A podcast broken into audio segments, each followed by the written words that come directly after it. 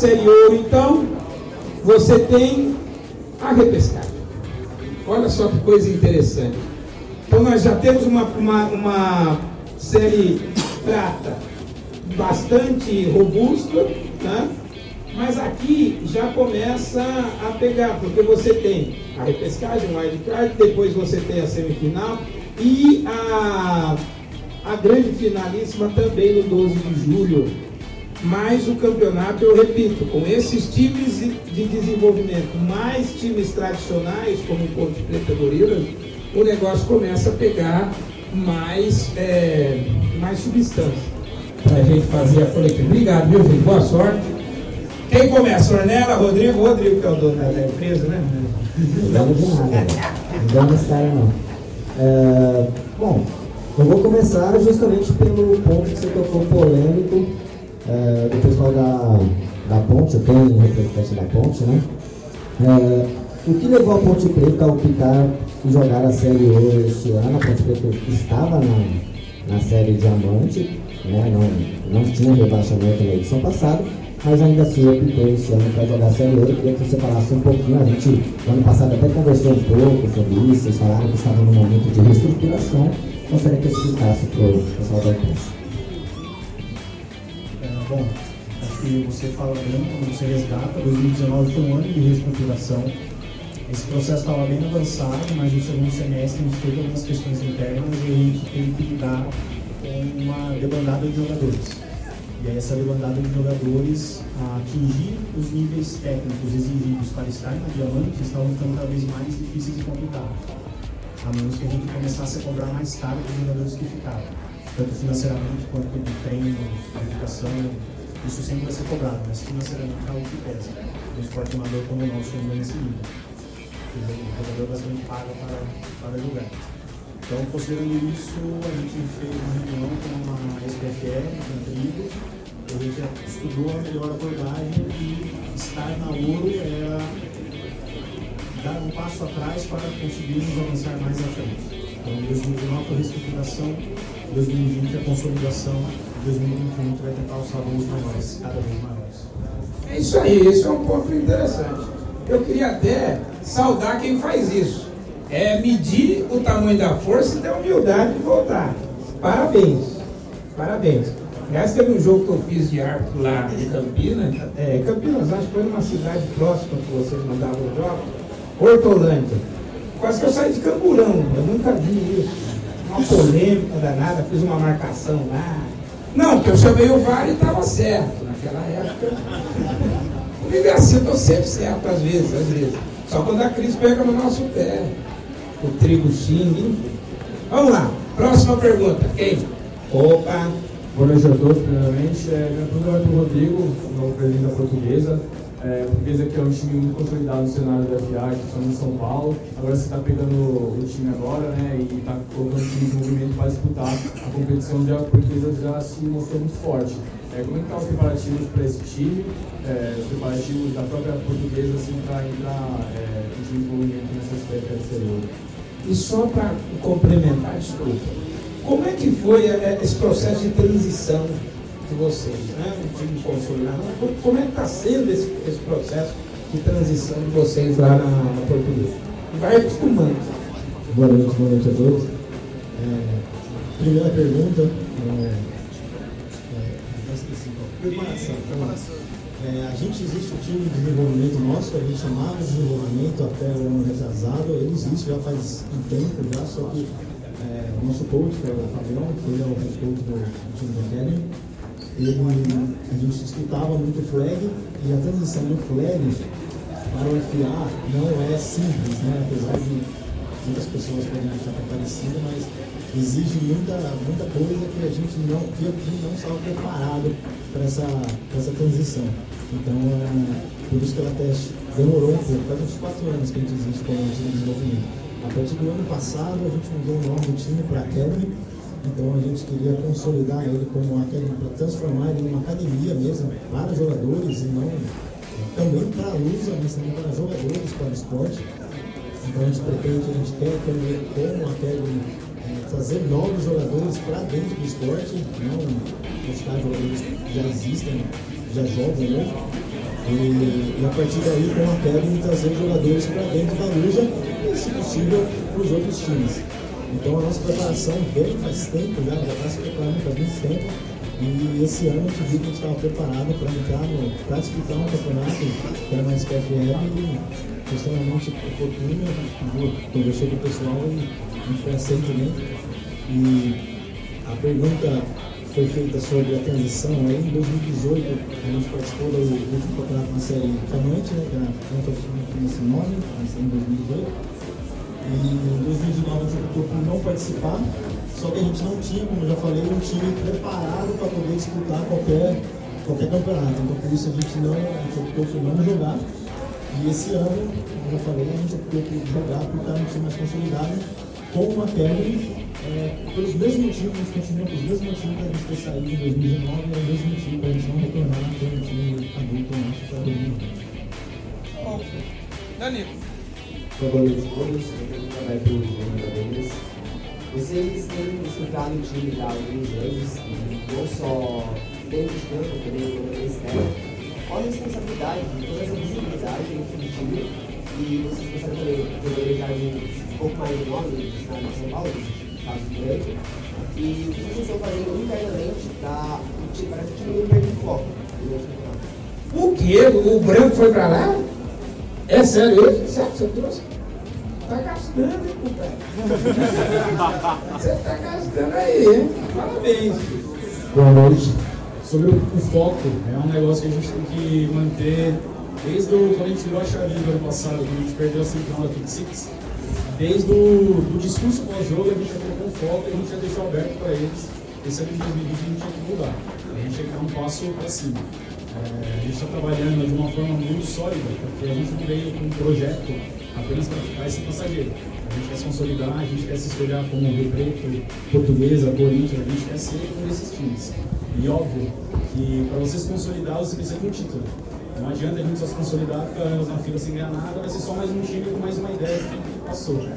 E atletas como Branco, Manocelli, Emerson, Beto, enfim, é mais os, os caras que a gente já tem dentro do time, eu acho que é uma base muito forte. A gente espera que esse ano a gente se consolide. Não digo ser campeão, porque todo mundo está com o objetivo de ser campeão. Mas se a gente chega no mínimo para subir para a série diamante, esse é o nosso objetivo no primeiro semestre. E é muito importante, ajuda do psicólogo, nosso head coach, nossa comissão técnica, tipo, a gente está fazendo de tudo para manter os caras focados o tempo todo e a gente ficar focado de uma forma que a gente não coloque uma barra muito alta que a gente perca isso no meio do caminho. É, é, muito difícil, mas a gente está tentando e está tentando remar no, do jeito certo. E parabéns para o nosso atleta hoje, Vitor Tomás, é aniversário dele hoje. Vem cá, vem cá. conseguiu emplacar a camisa, né? É, tranquilo. Felicidade, parabéns. Não vou puxar o parabéns, que você tá fome. Mas parabéns, viu? Ele já pagou a cerveja? Ainda não. Então você passa lá, com a minha assinatura no CNR, você a tá, combinado, viu? Mas ó, se tiver mais barata, pega pra mim. Cornel. É, queria fazer uma pergunta que eu acho que ela acaba servindo para quase para todos os times que estão na hora, talvez salva a exceção do Corinthians. É, a gente vê muito no, no cenário de São Paulo, principalmente, que a gente é um campeonato muito grande, muitos times, que tem ficado talvez cada vez mais difícil você ter novos jogadores ou você segurar os caras novos quando você tem um time talvez um pouco menor. Como, como que os times, de certa forma, tentam trabalhar para segurar esses caras e, e, não impedir, mas tentar segurar, porque a gente sabe que tem um histórico de, de times que acabam levando caras que estão se, se desenvolvendo ou caras que se destacam um pouco mais nessas equipes pequenas. É, como que é o trabalho para segurar esses caras? No ABC mesmo a gente tem muitas equipes já.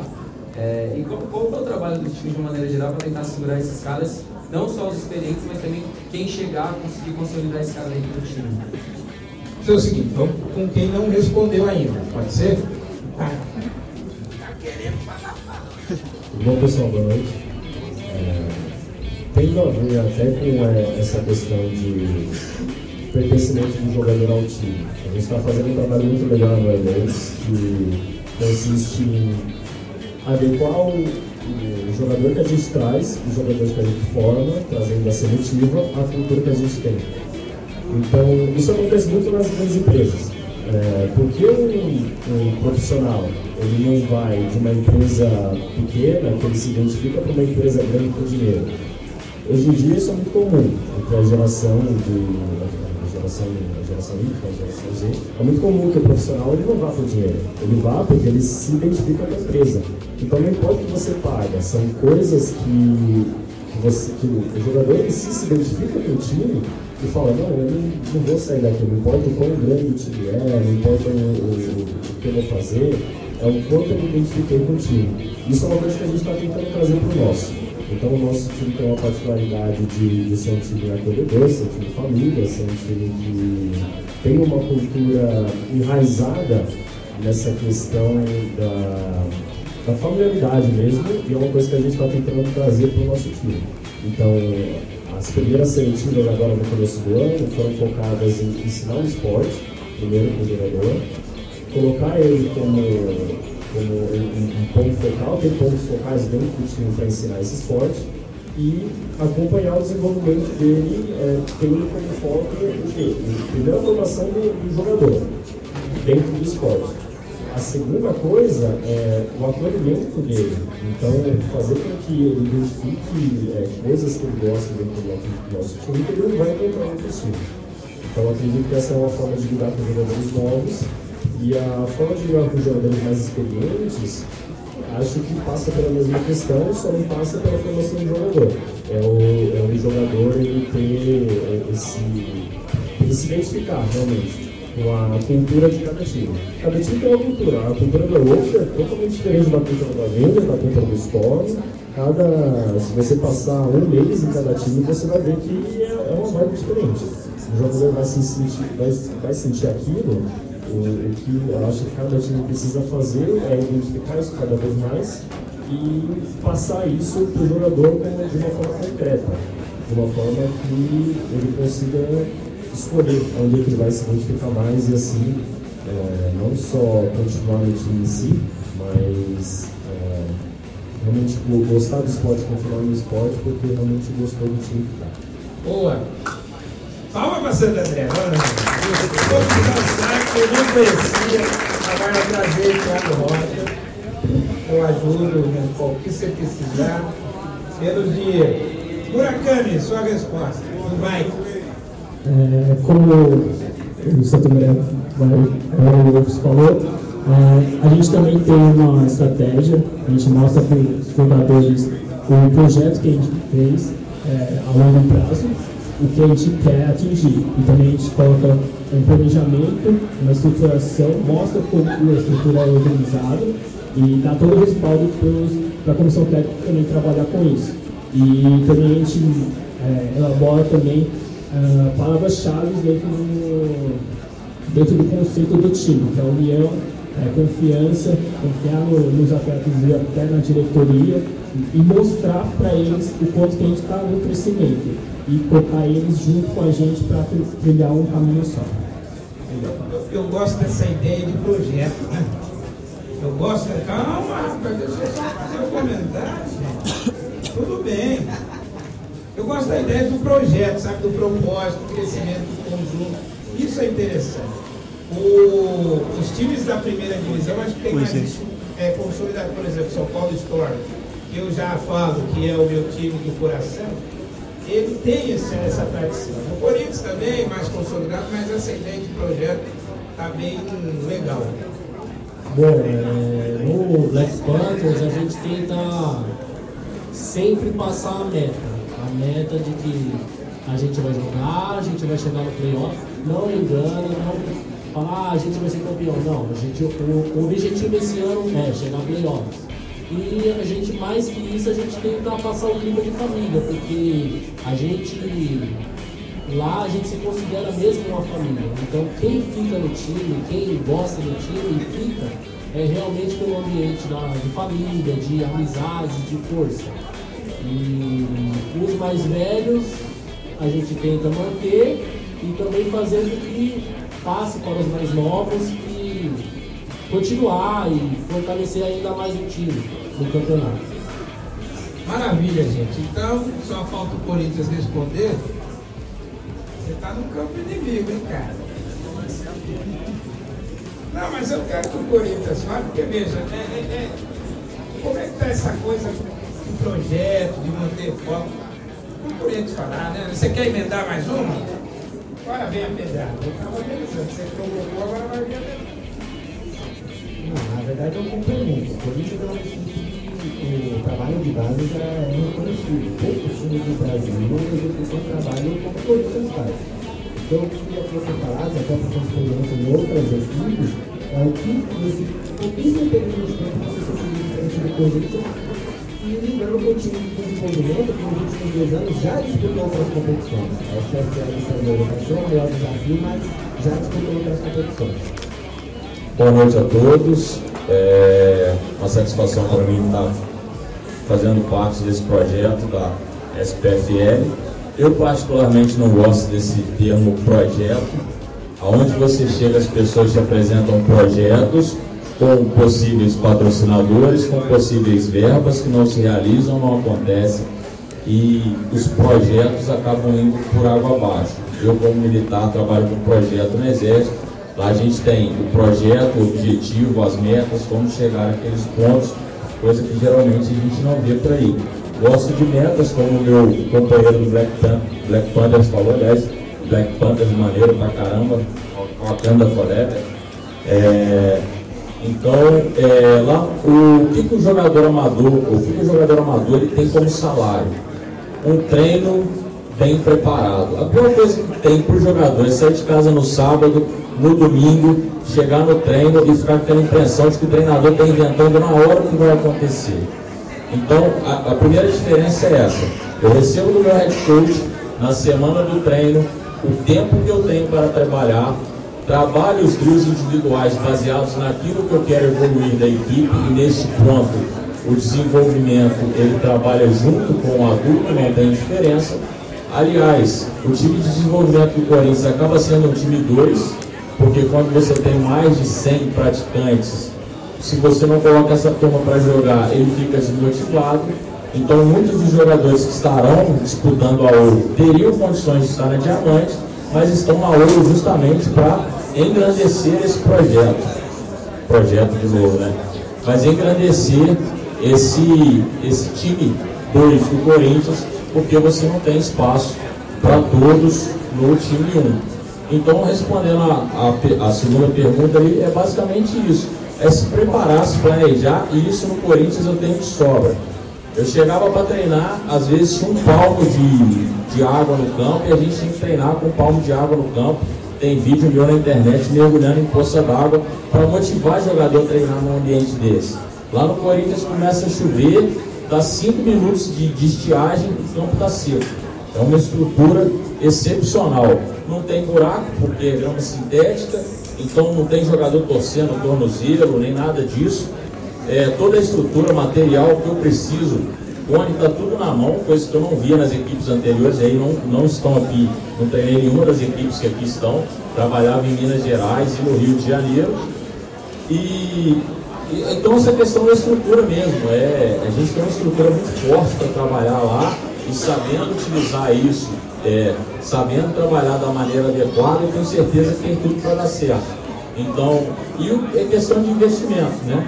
Quando o Trigo me faz o convite, ele, apesar de eu estar como coordenador defensivo também do time principal, ele me chama para ser treinador do time de, do time de desenvolvimento, do time 2, para ser o head coach do time 2. Isso mostra a preocupação que ele tem com o time 2, isso mostra o carinho que o Corinthians sempre teve com o desenvolvimento de atletas. E trabalhando dessa forma, a gente não precisa ter medo de perder atletas, porque a gente vai estar sempre repondo essas vagas.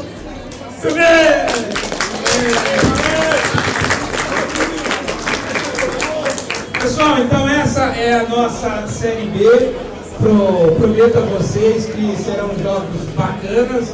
Eu realmente tenho uma, a, uma preferência pelo time de Santo André, é evidente, mas o time de São Bernardo. Aliás, vai ter esse jogo, né? Santo André e São Bernardo? Não. No primeiro, não, né? Só na final? Pessoal, palmas então para a Série B. Boa sorte, Lusa. Boa sorte ao pessoal da Ponte Preta, que eu tenho também o carinho do técnico.